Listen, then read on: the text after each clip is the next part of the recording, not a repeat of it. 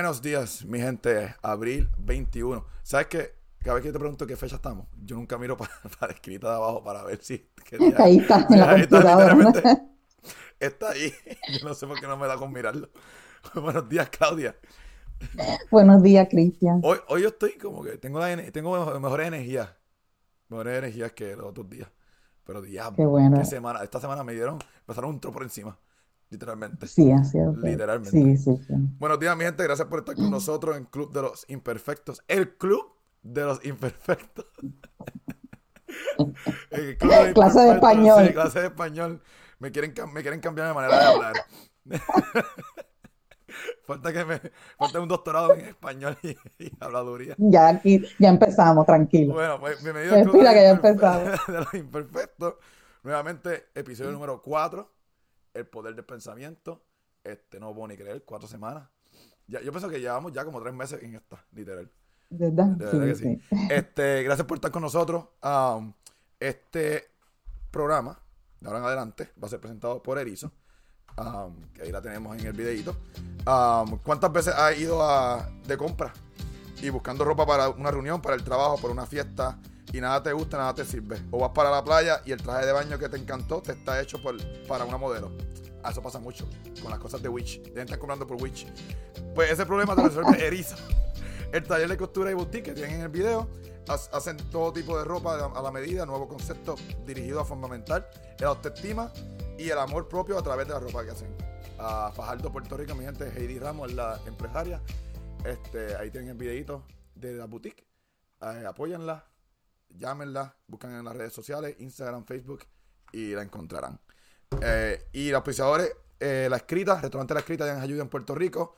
Como les dije la semana pasada, tremenda comida. Cada vez que voy a Puerto Rico me doy una jaltera allí con el lechón asado que hacen los sábados y los domingos. Uh, espectacular. Y el non-profit de Ser Puerto Rico uh, están sorteando un televisor 65 pulgadas, 2 dólares los tickets por ATH móvil. Se me olvidó apuntar el número, pero se los te los dejo en, el, en la descripción. Y anuncio número uno de este podcast es que oficialmente, voy a buscarlo aquí, somos un non-profit. Como ven en la pantalla, uh, estamos registrados. No lo registré como el Club de los Imperfectos, registrado por Club de los Imperfectos, ya que Estados Unidos no acepta la palabra da o el. El artículo.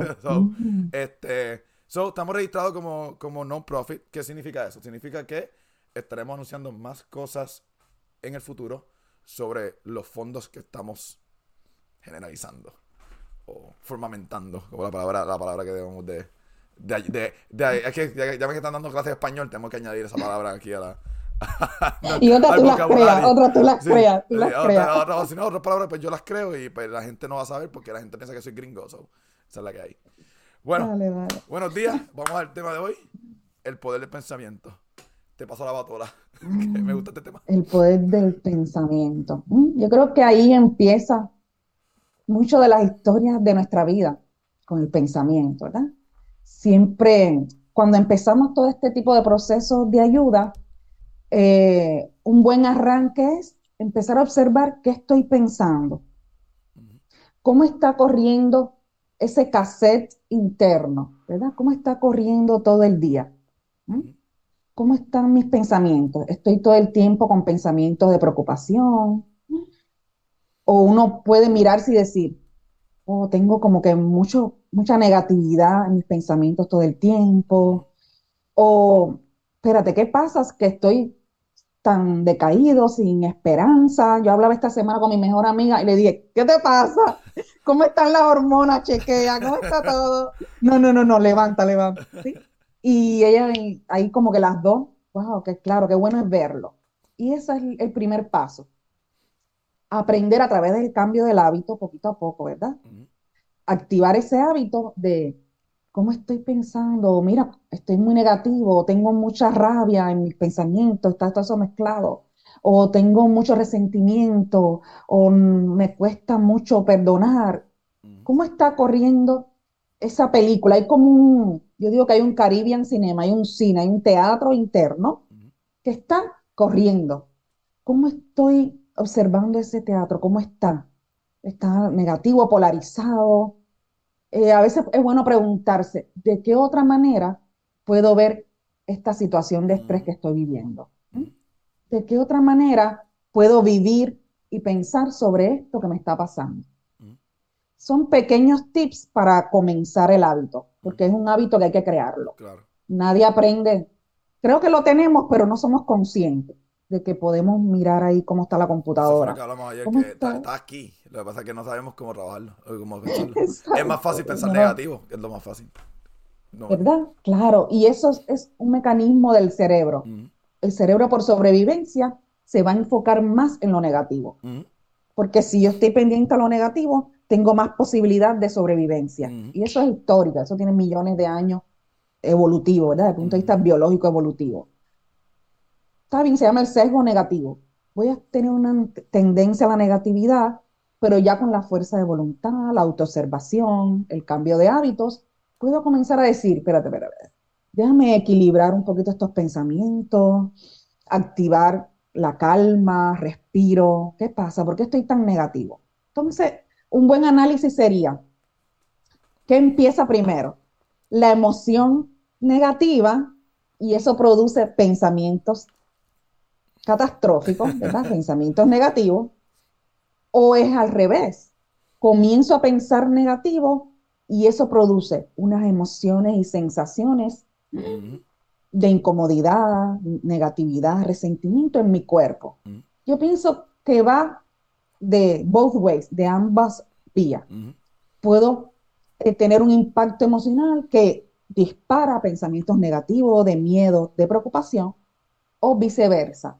Me acostumbré toda la vida a vivir en estrés crónico, mi vida ha sido todo el tiempo en estrés, pues tengo un hábito ya de siempre tener pensamientos negativos, de preocupación. Ahí vienen los comentarios de que yo toda mi vida estaba así. So, no va a cambiar porque ya es algún pensamiento que todo, es la crianza completa. Eso he escuchado. ¿Cuántas amigas están mías nos dicen? No, Cristian, es que tú, eres muy positivo. Yo he estado toda mi vida. No, es que te estoy tratando de ayudar. Acuérdate que es más fácil sufrir que cambiar. ¿Te acuerdas? Es más fácil sufrir que cambiar. ¿Qué clase de, ¿cómo es? Eso es un lema, ¿verdad? punchline, punchline, punchline. Es más fácil sufrir que... Eso es verdad, es que es cierto, la, la, nuestra costumbre en general es más fácil sufrir o estar en negativo, especialmente si llevas toda tu crianza así. Y es, ahorita vamos a hablar del, tema de lo que es lo que viene del ADN y el pasado. Eso es como que se pasan en generaciones. Y entonces vienen los comentarios como que mi mamá era así, mi papá era así, mi abuelo eran así. Yo no voy a cambiar porque ya yo soy como ellos. Y no, todos, tenemos el control de cambiar. Exacto. Y qué bueno que tocas eso, porque es el hábito, ¿verdad? Por eso Joe Dispensa escribe el libro Breaking the Habit of Being Yourself rompiendo el hábito de ser ti mismo, porque se convierte en parte de mi personalidad esa negatividad. Se convierte en parte de mí esa negatividad, esa costumbre de ver todo más negro que lo usual. Un cafetito por la mañana todas las mañanas, literal. Sí, y, ahora entiendo por qué Marianne Rojas, la psiquiatra, escribe el libro Cómo hacer que te pasen cosas buenas. Y ella mm. habla mucho de ese cambio del hábito, ¿verdad? Mm. Empezar a observar esa vocecita que está hablando todo el tiempo en mi interior. Es una vocecita que no se calla. Tú tienes que aprender a hablar con eso. Yo tengo una clienta hace años, me encanta, que ella andaba con un muñequito en el carro y decía, ese es mi ego. Y ella hablaba con el ego y le decía, bájale dos, está muy activado, cálmate, pues las cosas. Entonces ella me mandaba la foto del muñequito que era negrito, así feo. Hey, Chara, consígueme uno, yo necesito bregar yo voy, a tener que hacer, yo voy a tener que hacer lo mismo. Entonces es eso, estableciendo ese y ya ella lo observaba, ¿ves? Se me activó. Se me activó el negativo en mí. También le podemos llamar el loco, la loca interior. Ay, se me activó el cliente que me escribe se me activó la loca interior, dale, vamos, vamos a trabajarlo cuando te veo. Pero también ver, incorporar el humor, ¿verdad? El humor. No es tanto la auto, darse golpe de que, no, no, no, ámate, ¿ves? abraza toda esa versatilidad de tu interior, abrázalo. Sé tu mejor pareja, sé tu mejor compañía. Aprende a tratarte bien a través del pensamiento. Porque yo me puedo maltratar a través del pensamiento, a través de ser violento conmigo, de criticarme. Ahí empieza la crítica. Cuando me critico todo el tiempo, ya está demostrado en neurociencia, aumentan mis niveles de estrés crónico. me estoy criticando, me estoy dando palo. Y eso es muy común en las primeras consultas. Yo digo, ah, pero mire, pero si usted es su mayor juez, usted no se da break para respirar. Usted tiene un guante de boxeo invisible contra usted mismo. Y usted se está dando, dando golpe todo el tiempo, todo el tiempo. Es que ese pensamiento es como, como, hablamos tú y yo, de que todos veíamos tan imposible. Y tan, o sea, tú uno cuando está en esa mentalidad ve tanto gris en el futuro y no uno puede como que pensarlo, porque no, uno puede analizarla afuera para adentro, bueno, hasta ahora, ¿verdad? Este, pero analizarlo y decir como que, ok, sí hay como que una luz al final del túnel, pero en ese momento, en esa pensalidad, no, lo ves, estás en el túnel metido, y no, es como que buscando la, salida, y, o es más, uno busca la entrada otra vez, porque es más fácil volver a la entrada. Está tratando de enfrentarlo, que, yo, que ahorita vamos a hablar del tema. Ya conozco. Ya, conozco lo que está detrás de mí. So, uno busca como que y ese auxilio uno lo trata de, buscar y es más fácil, no ver la luz por ese pensamiento. Exacto. Entonces, ¿cómo empezar a ir reconduciendo? A mí me gustan más palabras más conciliadoras. Mm. a mí me encanta la diplomacia. Me encanta la diplomacia. Cubana al fin, no, es, fin. no es cambiar, mm. es vamos a reconducir mm. ese streaming de pensamiento, esa corriente de pensamiento que está como polarizado en lo negativo, en lo catastrófico, en la preocupación. Y se ve mucho, a mí me encanta trabajarlo con las madres en las sesiones, darle ese coaching basado en, mira, ya tu hijo es adulto, respeta que es adulto, suéltalo. Él va a tener sus experiencias de sufrimiento tal como las tuviste tú. Él se va a caer en la vida tanto como te caíste tú, te levantaste y aprendiste. Entonces, esa es un área bien bonita para que la madre comience a vivir la maternidad desde el amor propio también, desde la calma y que confío también, como decía Melanie, que si viene hoy con nosotros. Está, ahí, está esperando que termine el pensamiento. Melanie, si entra hoy con nosotros, hablábamos de eso, ¿verdad? Eh, el confiar de que mi hijo tiene su sabiduría interior y que va a estar bien, porque si no estoy criando con pensamiento de, angustia, de preocupación todo el tiempo. Bueno, mi gente, con ese pensamiento, y vamos a seguir hablando más cuando eh, hagamos esta entrada, invitamos a Melanie con nosotros, a os también, eh, clienta de Claudia. sí, pero ya, ya, está, viendo gente, ya, ya, está, en el coaching. ella es coaching también. Se la vamos a traer porque vamos a traer otra perspectiva y diferentes ángulos y pensamientos de lo que del tema de hoy, que el tema de hoy es del poder del pensamiento Um, y de verdad, ayer, un poquito de background, ayer cuando nos reunimos para hacer este podcast de hoy, la dinámica fue tan bestial que Claudia dice, no, tú tienes que entrar, tienes que entrar al podcast. So, la vamos a, vamos a entrar para poder hacer el cambio de la página y la introducimos. Entonces, dame un segundito aquí, dame admitirla. Y cambiar esto para el 5. Un segundito, mi gente. Ahí está. 5, 5. No, escúchame, Dani. ¿Puedes hablar? Todavía no. Ok, está ahí. Tiene. tiene... está conectando. Sí, déjame, ponerlo, déjame, ponerlo, aquí en lo que. So, ayer, ayer estamos. En lo que entra Melanie otra vez. Ayer estábamos hablando de eso mismo, de, de, del. Cómo, cómo, cómo, cómo internamente uno siente unas cosas en ese pensamiento que no quiero brincar el charco otra vez para el próximo tema, pero ayer yo me di cuenta eh, de cómo realmente uno se siente. Después que uno hace el cambio, el cambio de hábito, y cuando exactamente indirectamente llegan esos pensamientos a uno, ese sentimiento, tú dices como que, oh my god, esto se. Yache, ahora sí yo entiendo cómo se siente esto de verdad, cómo realmente lo puedo manejar. Y uno identifica realmente cosas en su vida, como que esto antes era un detonante. Y esto antes me traía dolor de cabeza y me traía estrés. Y ahorita vamos a hablar de, de por qué es que traigo este tema. Pero es bien impresionante como uno ahora se da cuenta después de, trabajarse con uno, entenderse, conocerse, esto, como tú dijiste ahorita, relación con uno mismo, eso es clave en, nuestra, en nuestro ámbito. Y ahí me, gustó de tu proceso que como que eras más consciente de verte, tus mm. pensamientos, de verte a ti mismo. Mm. Y eso como que lo resaltaste con el tiempo y yo, claro, ese es uno de los objetivos espectaculares mm. del coaching, que tú aprendas, mira, Claudia, antes esto yo no lo veía, pero mira, yo lo estoy viendo y ya puedo cambiarlo. Al verlo, ya tengo la potestad para cambiar esto que me está pasando, para vivirlo desde otra manera, para comenzar a hacer ese, es bonito, el cambio interior es bonito. pero hay que hacerlo desde el amor, no desde la autocrítica. Ok, ahí está. Melanie, aquí Melanie, bienvenida.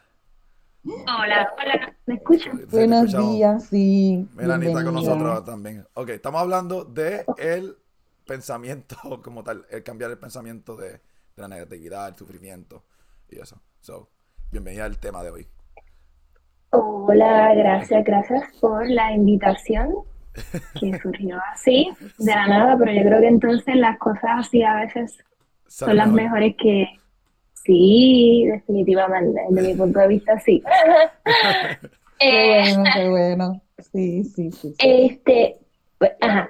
Ok, continúa, Claudia, y entonces que ella nos, nos siga. Claro. ¿Qué más? Eh, preocuparnos o estar atentos, más bien, estar atentos a qué calidad tienen mis pensamientos, ¿verdad? A la calidad de mis pensamientos.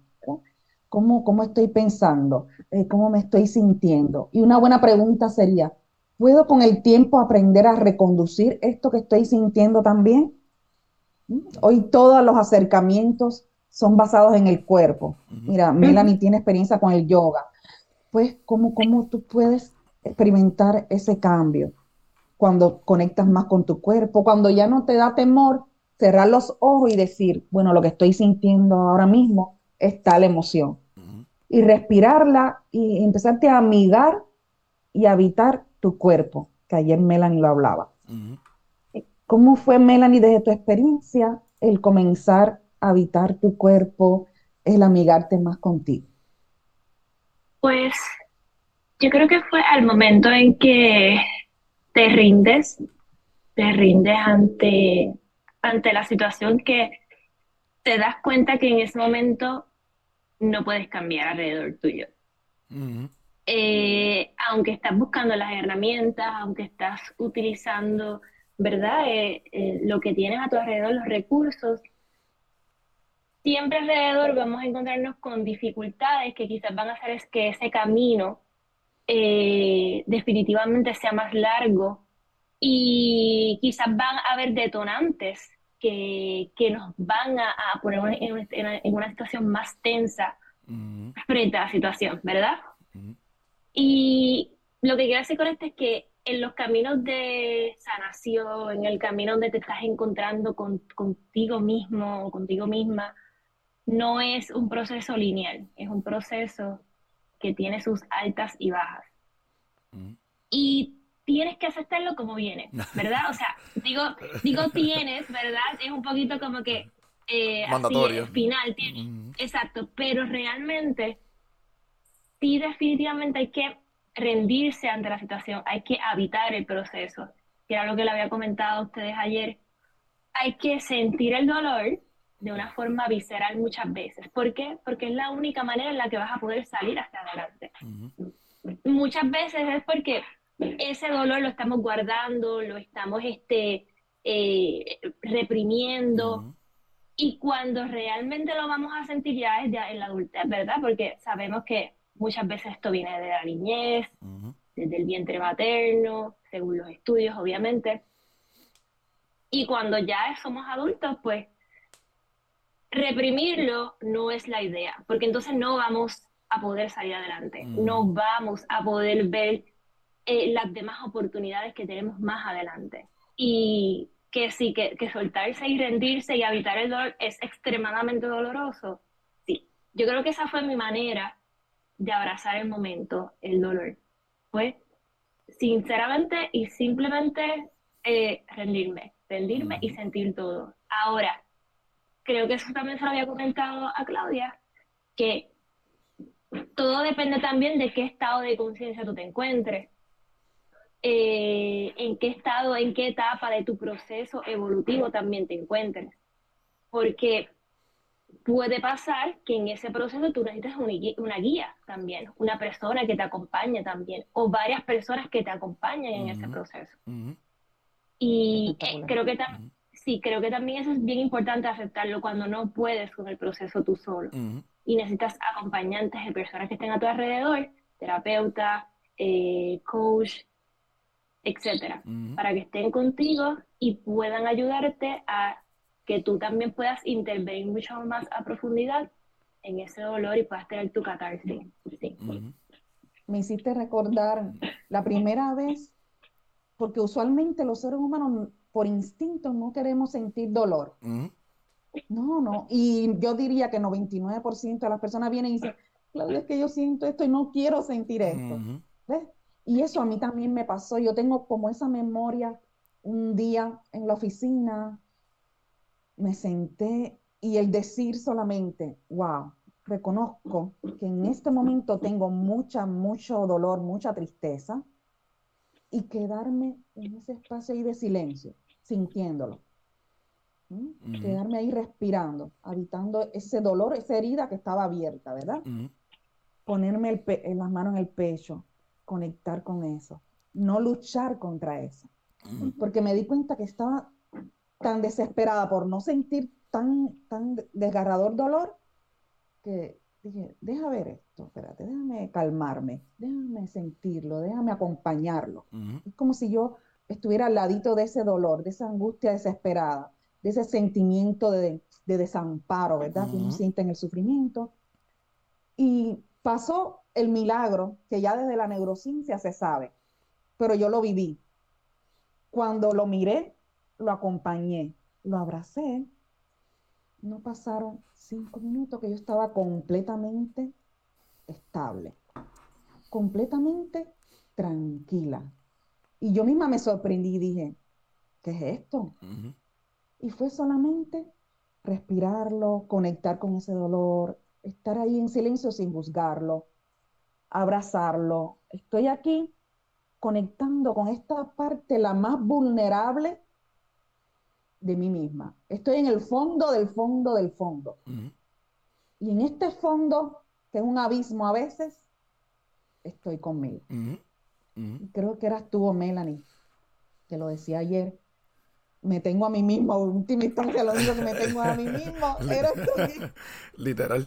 Sí, sí, totalmente. Eh, sí, al final eh, no es que no, obviamente no tengamos los recursos, porque sí, y, y, yo soy, ¿verdad?, de las personas que creo, me costó entenderlo y creerlo y soltar, eh, que definitivamente las personas adecuadas van a llegar a tu vida siempre y cuando tú dejes y sueltes, y sueltes los procesos y dejes que el mismo universo se encargue de ello. Pero hay que, creo que es lo que habíamos comentado, hay que entrar en ese proceso de ¿sabes qué? Aquí ya yo no, yo no intervengo.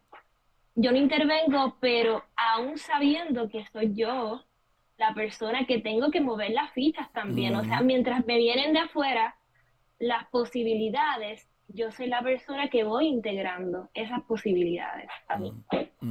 Eh, aprendiendo, exacto y entonces voy creando el camino, pero también tengo que hacerme cargo y decir, aquí no hay más nada, esta soy yo conmigo misma, soy yo conmigo misma. Y creo que esa es la parte que lo que hablábamos también de la soledad, cuando nos encontramos en ese estado de la soledad donde ya no tenemos a ninguna de otras personas, nos tenemos, nos tenemos a nosotros mismos.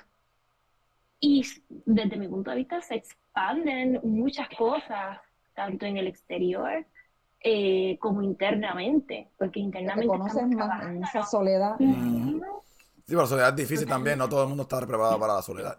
Eh, este, so, a la, soledad, también puede traer otros challenges que, que, por lo menos yo no soy solo, yo soy una persona que no me gusta la soledad. Y tuve que aprender en mi proceso, eh, aprender a estar solo, um, en, mi, en mi, mi, soledad, no como que estar solo, solo individualmente, pero estar en mi soledad y aprender mi soledad en otros diferentes aspectos, porque a mí siempre me gusta estar con una gente. Yo soy más social. Eh, tu espacio. mi espacio conmigo mismo, entenderme, escucharme. Y yo creo que, porque las personas que escuchan la palabra soledad, especialmente yo, que no estoy profesional, lo escucho como que, ah, tengo que estar solo, me encierro en un cuarto, cierro la llave. No. Es más bien escucharte tú, cerrar los ojos y decir, ok, eh, contigo mismo, tú estás solo, nadie tienes alrededor tuyo. Vamos a entenderte, vamos a escucharte, vamos a aceptar que para eso iba ahora la aceptación, que es lo más difícil de todo, ah, conlleva la soledad, estar solo. Porque no estás aceptando por ti mismo, no estás aceptando porque terceras personas te están diciendo que tienes que aceptarlo, estás pasando por unas vicisitudes. hay dos maneras de soledad. Aceptar. La aceptación es un temazo, eso nos da para un podcast completo, porque está asociado Ay, yo tengo, los clientes me quieren comer. Y, Claudia, ¿cómo tú quieres que yo acepte esto? Y yo, pues déjame decir, mamá, espérate. La única forma de cambiarlo es comenzando aceptando que esto es lo que estoy viviendo, acepto que esto es lo que estoy atravesando, acepto que estas son las herramientas que tengo, estas son las que no tengo, y acepto que esto sobrepasa mi umbral de tolerancia. Esto sobrepasa mi capacidad y también eso lo hablamos en sesión y aceptamos que esto sobrepasa. Esto es algo que me, tomó por sorpresa, hay gente que tiene impactos que le tomaron por, por sorpresa, cosas que no esperaban. Pues primero, ve a abrazar, esta es la realidad. Nosotros somos como detectives también, el detective, a ver, en la mesa, ¿qué es lo que está pasando? Vamos a poner todos los puntos pues aceptamos que este es el momento presente, esto es lo que mm, hay. Y mm. con esto es lo que vamos a trabajar. Estos son los pocos recursos que tienes, vamos, vamos a empezar por aquí. Interiormente, ¿cómo te puedes convertir en mejor amigo tuyo, en mejor amiga tuya, mm. en tu mejor aliada? ¿Cómo te das el permiso a, yo conozco a esa persona, Melanie, ayúdame con este tema. Melanie, ¿cómo tú ves este tema? ¿Cómo lo ves tú? Porque yo tengo una percepción, Melanie tiene otra. Cristian tiene otra. A ver, Cristian, dame tu feedback. Pero no había pensado en eso. Melanie, ¿cómo lo ves tú? No había pensado en eso. Eso de, compartir, ¿verdad? Nuestras amistades, todo eso es importante, la familia también, sus puntos de vista, porque no tenemos la verdad, estamos solamente aprendiendo. Somos aprendices y maestros unos de otros todo el tiempo. Tengo un comentario sobre eso. Está, lindo para escuchar, para leerlo. Eh, ella nos dice que cuando nos hacemos responsables de todo lo que nos pasa, volvemos a nuestro poder y le quitamos el poder a otros o a nuestro entorno. Siempre somos responsables de qué decidimos hacer y cómo decidimos sentirnos. Me encanta. Bello. Claro, eso es otro podcast, la capacidad de Dile, eso es una hora. Sí, ya tenemos. La gente nos sigue dando títulos y, comentarios para. Aquí hay muchos temas que, como lo que vamos, vamos ayer, sí, que tendríamos que dividir, eh, olvídate, en, otros podcasts porque se, expanden, son muchas cosas que se pueden abrir ahí. Es un solo tema, pero salen miles de temas. Sí, y quiero añadir algo que dijo Claudia, mencionó acerca de cuando uno se hace amigo, ¿verdad? De uno mismo, o sea, buscando, ¿verdad? También esa parte de uno que, que crear ese enlace, esa amistad. Y es que ahí, ¿verdad? Digo lamentablemente porque pienso que es así. Mm, como no nos enseñan desde pequeños a que validarnos también lo que sentimos es importante, y que dentro de toda la primera persona que tenemos que escucharnos a nosotros mismos, ¿verdad? El primer ser, saber ese sentimiento, pues también se nos enseña mucho a buscar de afuera la aceptación externa, qué mm. dice el otro de lo que nosotros debemos de hacer. Entonces, en automático ya, cuando somos adultos, tenemos que buscar la validación externa porque no tenemos otra manera, otra forma. Y es totalmente normal porque todos lo hacemos, por, por más que digan, no, hay siempre nosotros vamos a buscar de primera la validación externa. Entonces la escucha interna se nos va a otro plano diferente que, que, que no le damos la importancia. Entonces ahí es lo que dice Claudia, que, que eso es perfecto. O sea, cuando va, yo, porque yo me imagino que muchas personas, Claudia habrá recibido, que no saben ser sus propios testigos, acompañarse, eh, eh, ser sus propios amigos, porque por dentro está la autocrítica, el autosabotaje, etcétera, y eso es bien difícil. Eso es un trabajo, y yo diría que es un trabajo de tiempo, porque de mucho tiempo, porque es de sí. Esa maduración de confiar en pues mí, de aceptarme, de que no tengo que ser perfecto, de que estoy aprendiendo también, porque si no nos ataca el perfeccionismo. No, no, no, abraza ese ser humano, ¿qué significa? Abraza tu humanidad. Abraza humanidad, que a veces se rompe, que a veces no sé cómo hacerlo, que a veces lloro, grito, me derrumbo. Es chévere, abraza tu humanidad también. Y al abrazarla, pues viene lo que decía esa persona que escribió, comienza a ser más responsable más responsable de lo que estoy sintiendo, más esperanzado de que, wow, esto lo puedo reconducir, esto puedo aprender cómo se maneja. Esta semana yo lo puse en el story de mi Instagram, decía un post que yo le di compartir. A los niños hay que enseñarles a autorregularse. Y me pareció brillante porque creemos que ya el niño sabe, ¿no? Uno lo tiene que entrenar. Por eso yo creo mucho en el coaching. El coaching como base de entrenamiento. Y yo tengo fotos de mi hija con 7, 8 años, los ojitos cerrados. Vamos a respirar, vamos a hacer este ejercicio juntas. Y eso se llama corregulación. Y a regularnos las dos juntas. Vamos a hacer este ejercicio las dos juntitas. Y yo tengo fotos de ella. Y decía, mira ella qué bien captó el ejercicio y cómo ella se siente tranquila. Y dice, mamá, déjame aquí un ratico. Mamá, déjame aquí un ratito conmigo. ¿Qué le estoy enseñando? A que no tenga pánico sentir su interior. Porque uno de los retos más grandes, y eso está súper escrito y súper evidenciado en neurociencia afectiva, es que al principio mirar hacia adentro te va a doler. Se activa la ínsula que rechaza todo lo que sea la introspección. Y cuando las personas me llaman, a veces terapeutas que me preguntan, Claudia, tengo esta persona con mucho trauma, me está pasando esto, yo le digo, al principio quizás les, le cueste mucho trabajo a esa persona cerrar los ojos y mirar hacia adentro. Invítala solamente a mirar hacia el piso primero. Estate dos, tres sesiones, solamente que mira hacia abajo y hacia el piso. Porque quizás cerrar los ojos y tocar ese dolor sea demasiado doloroso, demasiado duro para esa persona. Y comenzamos así. Entonces, qué bueno con los niños desde la escuela, con los niños de la familia. Vamos a jugar, vamos a cerrar los ojitos, vamos a abrazar. ¿Qué emoción hay por ahí? A ver, cuando ves un perro grande, sientes miedito, ay, mira, ¿cómo está esa emoción por ahí? Y puedes usar la película Inside Out. Yo la uso a veces adolescentes para entrenamiento nada más de inteligencia emocional y yo utilizo la película Inside Out con él. Espectacular.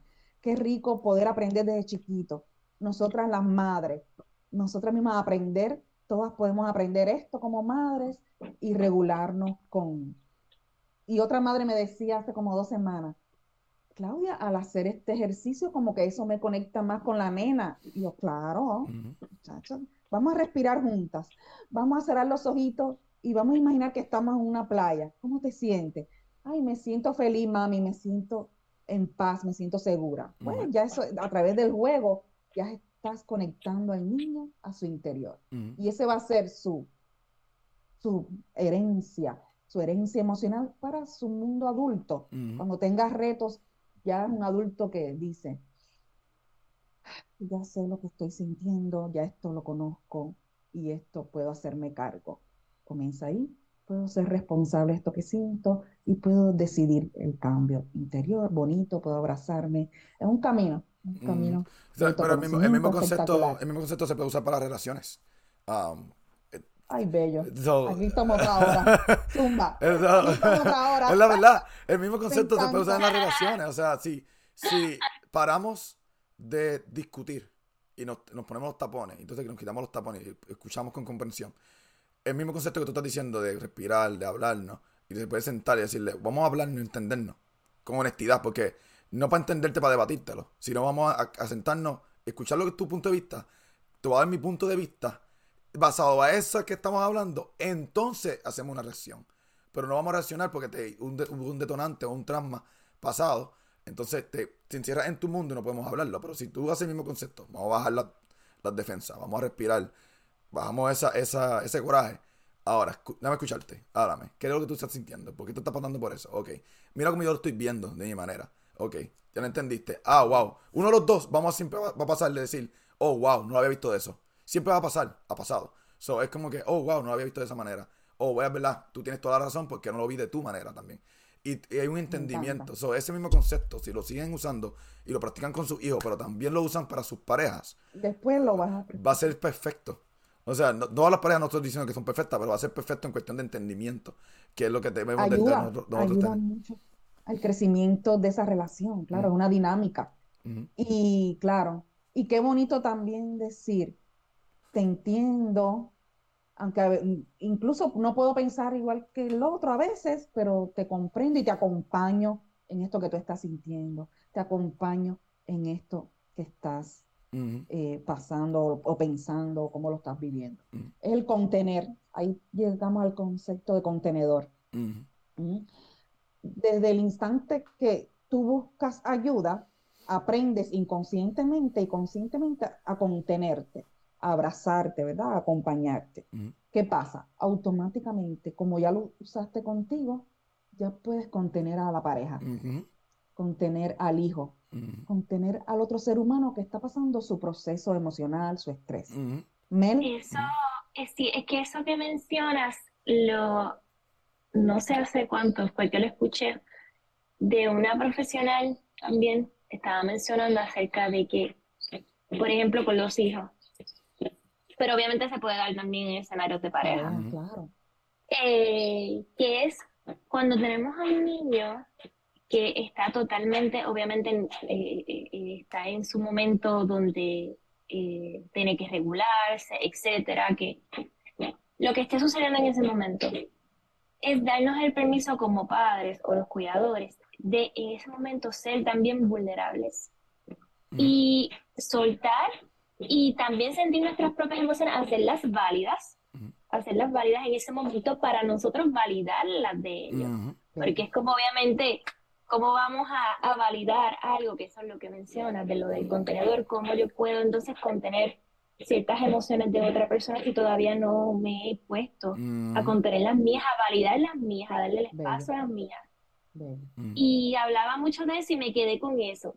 Definitivamente eso me, me llegó mucho porque como eh, obviamente también Claudia, tú que tienes a tu nena, eh, se nos hace a veces, se nos ha hecho bien cuesta arriba en ese momento porque estamos en otro estado. Ellos están también en su estado de, de, de ser niños, la infancia, el jugar más, a veces las responsabilidades de la vida y uno está ahí con todo eso. De momento, pues tenemos que darnos ese permiso para que ellos también se sientan en esa comodidad.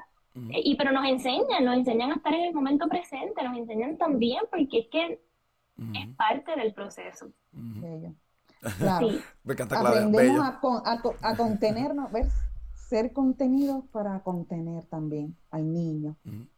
Claro, porque el impulso como madre, cuando yo miro para atrás, ya tengo uno de 27, Cristian, tengo un Cristian hijo de 27. Son mejores. Pues cuando yo miro, el impulso primero es tengo que corregir esto, tengo que cambiar esto, ¿verdad? Y ese fue quizás el patrón que aprendimos, ¿verdad? Nuestra cultura, eso fue la tengo que cambiar esta conducta. y, como estoy yo desconectada de mí misma como madre, pues también utilizo un proceso de maternaje caótico. Si yo como madre estoy en caos emocional, mis pensamientos, y empezando por mí, que parí joven y era un caos, llena de trauma, pues eso es lo que hay. Mm. Y ahí desde, estaba criando desde esa herida de abandono, desde esa herida de trauma, de esa herida de caos interno. Ahora, cuando uno aprende un poquito, ¿verdad? Poquito a poco estamos aprendiendo, nos caemos, nos levantamos, pues comienzo a tomar conciencia y me di cuenta que si yo estoy más tranquila, yo estoy más en armonía con ese caos interior que, es mi, proceso, ¿verdad? Mi casa, mi habitación interna, más puedo conectar con, mi hija, más puedo entenderla, más puedo acompañarla en su proceso de adolescencia que es caótico de por sí. En la mm. adolescencia se activa todo el área hormonal, mm. se activa insomnio, ellos pueden tener insomnio, está el celular, están los amigos como primer referente, los amigos son todos, mis amigas son mi vida. pues todo ese proceso de identidad está en la adolescencia. Pero cuando yo como madre me conozco más, abrazo y equilibro más mi caos interior, la maternidad se me hace más desde el amor y no desde la preocupación. Mm. Y eso lo estoy aprendiendo con los años. No, ese, es el, ese, es el, challenge, tratar de transmitir el pensamiento y decirle como que mamá está en, en control, te estoy aquí para escucharte, te comprendo. este, eso, eso te falta en muchas casas, ah, esa conexión de los padres en las mismas relaciones, eso falta mucho. Y eso también se transmite en los años, eso sale más adelante en la vida del niño. Um, claro. y una vez eh, leí, el adolescente solamente lo que necesita es ser acompañado. Porque ellos están en esa lucha interior que da mucha angustia de quién soy yo. El adolescente es quién soy yo. Soy grande, soy adulto, soy... Eh, son unas edades. Fíjate que adolescencia viene de la palabra adolece. Le falta, le falta algo todavía. Están madurando sus procesos afectivos, están madurando sus procesos de interno, de hacerse su mejor aliado, su mejor amigo. Y eso no es fácil. La adolescencia yo creo que es una de las etapas más vulnerables del ser humano y hay que aprender a acompañarla, porque es difícil. Vamos a hablar un poquito de, porque esto también va con esto en lo que estamos hablando, de las lesiones pasadas, ¿verdad? O el PTSD. Um, porque eso también hace el cambio del pensamiento, que es lo que estaba hablando ahorita de cómo hay detonantes uh, indirectos, que hasta que uno no aprenda a vivir con, con esto mismo, en conocerse, lo entiende, lo puede aceptar y decir, ok, esto oficialmente es un detonante. Oficialmente esto es un trauma, esto me caso estrés, que va todo con el mismo pensamiento de uno. Porque tan pronto te pasa eso, no, muchas veces es pensamiento negativo y bien extremista. Porque estás como que te van a poner una pared y no quiero saber de eso y no quieres enfrentarlo. So, vamos a hablar un poquito de PTSD. Te dejo que... Sería como, lo que quiere decir es como que traigo patrones de parejas anteriores mm. a parejas actuales, como esos, vamos a ponerle algún nombre, malos hábitos, o cosas que uno aprende, o mm. maneras de relacionar, de mm. dinámicas de la manera en que me relaciono, la traigo también a relaciones actuales, claro que sí puede pasar. Claro, porque es algo que me acostumbré a hacer y a vivir la pareja desde ese estado de conciencia, pero al buscar ayuda, eso puede cambiar, porque reconozco los patrones, reconozco cuál era mi detonante, qué me activa, dónde está mi coraje, qué pasa en la relación de pareja, por qué me siento siempre incomprendido, por qué me siento siempre abandonado. Dicen que la pareja muchas veces nos sirve como un espejo para mirar nuestras propias heridas. La pareja está ahí y me toca a veces heridas que quizás ni yo mismo sabía que estaban abiertas wow, y la pareja me toca esas sensaciones de no ser amado, no me está valorizando, no me reconoce, no soy suficiente. Melanie. que si no hablo. Ese es el, tema de Melanie, vamos. No, mira, es que yo creo que es el tema de mucho. Lo que pasa es que para tocarlo son otros 20.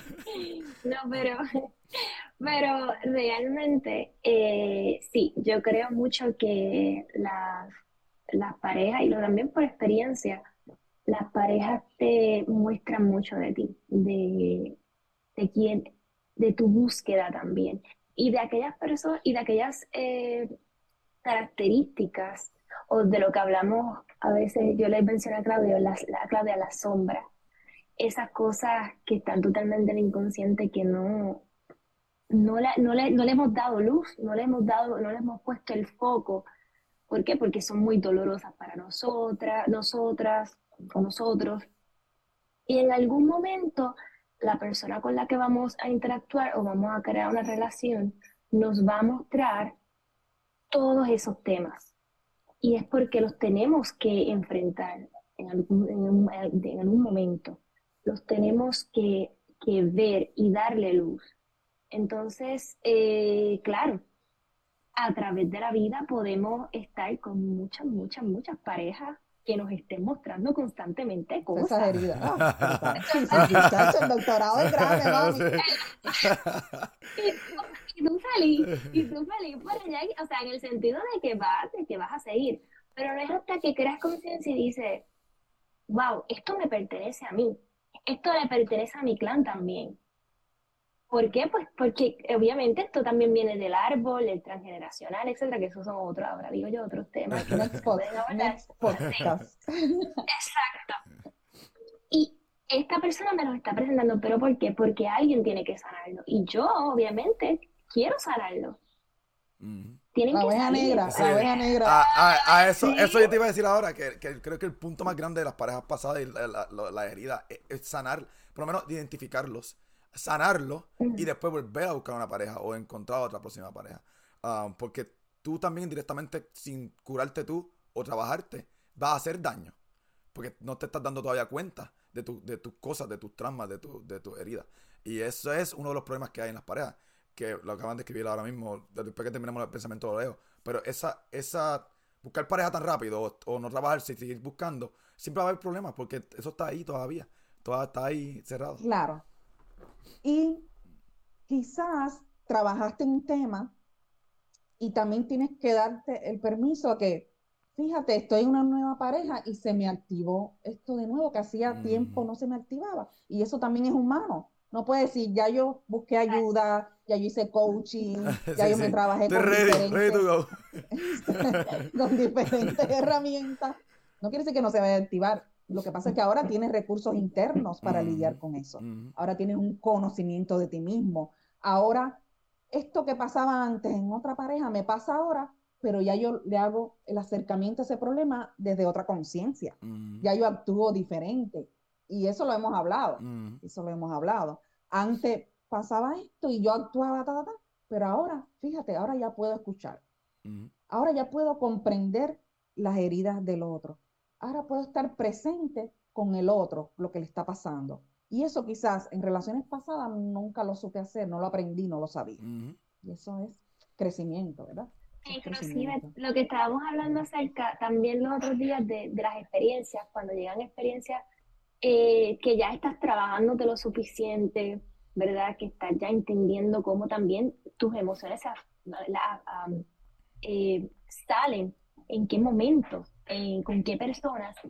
Cuando llegan estas personas, obviamente también a tratar de mover, ¿verdad? Ese, ese espacio, tú puedes y ya te das el permiso de entrar a ese lugar, de, de observar lo que está pasando y decir, ¿sabes qué? Ya yo tengo otra manera y de, de trabajar esta situación, de abordar esta situación, herramientas. Y las tomas y te das cuenta que es mucho más fácil, pero necesitas también estar en, estar en calma de la calma, de, la, de esa templanza, de esa de, de, de, estar en tu, en tu, en tu eje, ¿verdad? Para, para, no perfecto, no como dijo Claudia, porque esas cosas se van a seguir trabajando. Yo digo que el trabajo es infinito, porque van a seguir personas llegando a tu vida. Entonces, imagínate que tuviera un fin también, que hay de la evolución de nosotros como seres humanos también, como almas. No, eh, pero creo que a medida que va pasando el tiempo vas tomando una cierta madurez y, y ya lo ves desde otro lugar. No es desde el mismo lugar, desde sufrimiento que lo veía antes. Y bueno, claro, como dice Claudia, y eso puede tomar mucho tiempo, muchos tropiezos, muchas piedras en el camino, pero, pero vale la pena. Y ahí me llevas a, ya no me siento víctima de esta situación. Eso es un aha moment. La primera vez en tu vida que tú dices, wow, ya no soy víctima, ya tengo mi vida en mis propias manos y ahora yo decido. O sea, que es espectacular eso de que no puedo estar llorando toda la vida por esto que me pasó, ahora yo decido cómo vivir esto que me está pasando. Y cambia la conciencia, ¿verdad? Es la manera en que lo estoy mirando, la manera en que lo estoy viviendo, la manera en que lo estoy solucionando, es desde otra conciencia, no desde, ay, pobre de mí, ya no soy víctima de esto, sino doy los pasos para la solución. Déjame leerte este comentario para que sigamos con el, con el temita. Eh, me gusta esto de PTSD, dice ella, ah, en las parejas. Creo que elegimos lo mismo por un patrón, que estamos hablando ahorita de la elección de las personas. Este, decidí ser soltera por más de cinco años porque sé que he tenido que recoger un camino sola. Eh, ahora quiero pareja y me da temor repetir patrones. Y no es el otro, soy yo.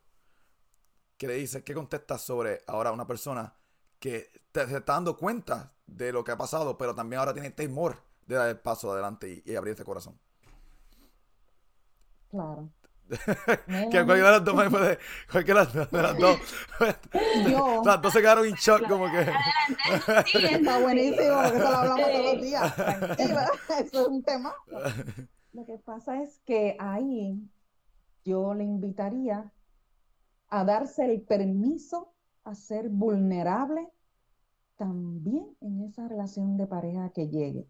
Porque si no estamos controlando, no, yo me voy a quedar sola porque empiezo con los estigmas. No hay hombre bueno, no existe en la ah. tierra uno, uno. todos los hombres son infieles y ahí ya tú sabes, me voy al extremo. O todos me abandonan o todos me traicionan. Como decía su majestad, yo le digo su majestad Enrique Corbera, la pareja dura lo que tiene que durar. Y si pasa algo, usted decide, usted ya tiene el poder de decir, chévere, funcionó el tiempo que funcionó, ya esto no está, y doy el permiso al otro y a mí mismo ya a empezar otro camino. Pero no tener miedo, porque si no te quedas solo toda la vida. No, no, no, mm. no. Cada vez que estoy en una relación, ya sea de pareja, lo que sea, se está expresando mi humanidad, mi vulnerabilidad. Y eso va a aparecer, se van a abrir procesos y es una dinámica de esa pareja. Pero qué bonito comprenderme, ya me comprendo, ya puedo comprender al otro y me doy el permiso a amar. Yo tengo varios ahora activados. el tema es ese, date el permiso a volver a amar. Porque si no, tienen una coraza. La coraza es no amo porque si amo, voy a sufrir pues quizás el sufrimiento es parte de nuestro crecimiento en la pareja también, hasta que eso después se convierte en un estado ya de paz, porque superaron entre los dos los procesos y las dinámicas que se activaron. O sea, la pareja se construye, no es yo llego y ya me encontré el príncipe del castillo y vino a salvarme y somos eternamente felices. No, la pareja se construye a través de te conozco ahora, conozco tus detonantes, me conozco a mí, vamos a hacer un time out hablamos en cinco horas, cinco horas regreso y chequeamos, también brequecito, no estoy preparada para este tema, todas esas cositas, ¿verdad? Un tiempito. Y ahí vuelven a hablar desde el amor, la comprensión, y espectacular. Ya, ya aprendieron a, acompañarse en el camino que no tiene que ser perfecto. Va a haber caídas, va a haber momentos en que, que es chévere. A mí me gusta. Cuando vienen parejas, eh, las dinámicas que hablamos, ¿Qué, te gusta de esta persona? ¿Qué te gusta de él? ¿Qué valoras en él? ¿Qué valoras de ella? ¿Qué, te enamoró de ella? ¿Cómo dialogar este tema que les activa un poco? Eso es hermoso, es una danza. La pareja es una danza, aprendemos a bailar juntos en la dinámica de la vida. Tengo dos comentarios. Um, son buenos también. ¿Sabes qué? Se me ocurrió una idea. Tenemos que hacer un, parte 2 a este tema. Este, es que tu madre, está brutal. Eh, escribieron, también están estas personas que pasan por sus situaciones, sin embargo, crean luego, crean luego de esto que para poder tener otras personas tienen que cumplir sus expectativas y no estamos para cumplir las expectativas de otros. Mm. Es que no han soltado lo que se sienten o vivieron, que es lo mismo que estamos hablando ahora mismo. Tienen que como que aprender a trabajarlo y como que aceptar de que todos, todos tenemos traumas. Cuando nosotros aceptemos que todos tenemos traumas. dos, comentarios antes de que sigamos con, con, esto de ella. Que estaba hablando de lo de, de, conocerse a la pareja. Mi teoría es pareja que empieza como honeymoon, que se lo dije a Melanie en mi cita del martes. Pareja que se empieza como honeymoon. no va para ningún lado. Sí, hay parejas que empiezan como conocimiento, entendimiento, um, entre comillas con caída Creo que eso se fortalece más que empezar con el bendito honeymoon. Porque el bendito honeymoon es lo que hace es crear una expectativa y demasiado. Y una fantasía. Y, obviamente va a venir un honeymoon face, que está bienvenido honeymoon face.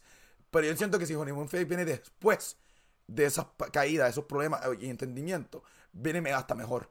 Porque va a venir más íntimo, más, más con amor, más con cariño, te entiendo, te escucho. Yo, lo digo a Melanie, el, el, ¿cuándo fue Marte, verdad? Que tuve la cita contigo. Eh, yo, mi filosofía es esa. No me vengan con el honeymoon. Vénganme de, de, de, de, de frente. ¿Qué son tus traumas y tus Ámame problemas? Como soy. Sí, es la que hay. Sí. Yo, yo, entiendo que, hay, que crea más amor y más comprensión con la persona. Que, más realista. sí, súper más realista. Súper más realista. Tremendo tema. Eh, bueno, vamos a tener que darle para el snack de hoy, que hay que cambiar un poco, ajustar un poquito la rueda, porque teníamos el tema del eh, el trama colectivo como tema número 5. Pero creo que hay, yo estoy viendo mi libreta y hay muchos apuntes que no se dieron hoy. Um, después, después de PTSD, uh, que deberíamos hacer una parte 2 a este tema. Eh, les invito a todo el mundo que nos vea la semana que viene para, para punto final, parte 2.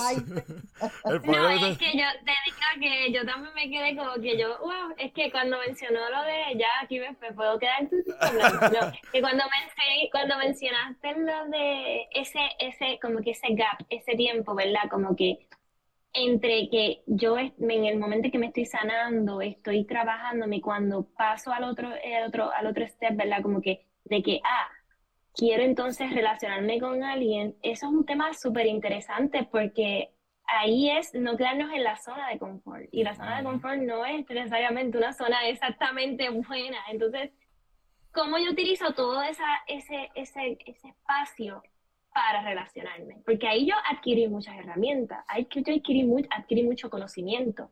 Entonces, cuando me voy a relacionar, que dice Claudia, la vulnerabilidad, desde mi vulnerabilidad, yo ya tengo mucho también conocimiento. Pero estoy dando un brinco y un salto al vacío, pero es que esos saltos al vacío son necesarios siempre, porque ahí es que nos ponemos eh, también a prueba eh, un poquito. Bueno, pues, eh, control. Quiero estar segura que la próxima pareja será perfecta. Sí, que es lo que está diciendo. Y eso no es, ajá, no, eso no, es. Es, como una historia de Disney, una historia de Disney. Estamos, estamos ya antes de, de, de ser vulnerables y de, y de aceptación estamos creando ya como unos estándares. Esta persona tiene que ser con dinero, tiene que ser del gym, tiene que hacer esto, lo otro. No, eh, ok, vamos a quitar dinero. Amor es pobre. Vamos a encajar que es un poquito impulsiva y celoso, pero eso también se puede trabajar. Todo, esa expectativa, esos estándares, es, no, es, no es realista. Es una fantasía de Disney. Eh, y es conectar con la esencia del otro. Nos están pidiendo que nos quedemos una hora más. Sí, porque esto empieza ahora. dos horas más. Dos horas más. Pues yo creo que, que, que para parte 2 deberíamos de enfocarnos a continuar este tema, el tema de las relaciones en parejas. Ah, veo que hay mucho interés sobre lo que es el, el tema de PTSD en las parejas. Melanie, ayer hablamos de eso un poco. Ah, no podemos seguirlo hablando, pero creo que la experiencia de Melanie, mi experiencia, a mi profesión y la profesión de Melanie, y nosotros tres podemos eh, como que definir, definir lo que son las relaciones en pareja y hacer una parte 2 enfocado a eso, a relaciones en pareja, que creo que mucha gente tiene mucho interés, que estoy viendo aquí, y, uh, y hay muchas cosas que todavía faltan de hablar de este tema que no se habló, no se habló hoy, porque el tema es bien largo. Sí, sí, sí. la pareja es una extensión de la relación a veces conmigo mismo, por eso yo creo mucho en los procesos de buscar ayuda, porque ahí me conozco. El, profesional de ayuda me trae puntos que yo quizás no he visto en mí misma, en mí mismo. Y ahí viene el autoconocimiento. Cuando yo me conozco, todo ese autoconocimiento lo traslado también a mi relación de pareja. Ahí empezamos el viernes que viene. ok, ya está. Bueno, mi gente, qué bueno que estuvieron por aquí. Mira, tengo, tengo dos páginas llenas de dos páginas llenas de notas y no se, y no se, no se dio completo. gracias a todos los que se dieron cita con nosotros esta mañana de nuevo. 421, episodio número 4. Este, Belén, no te vayas. Eh, y nada, gracias por todo. Auspiciado por EISO, en Fajardo, la escrita en el restaurante la escrita en Jayuya y ser Puerto Rico. Lo buscan en todas las páginas y las redes sociales. Gracias, Claudia. Gracias, Melanie, por estar con nosotros. Nos vemos la próxima semana, episodio número 5. Y faltarían cuatro más para el Season 1 que termine. Bueno, nos vemos la semana que viene, mi gente.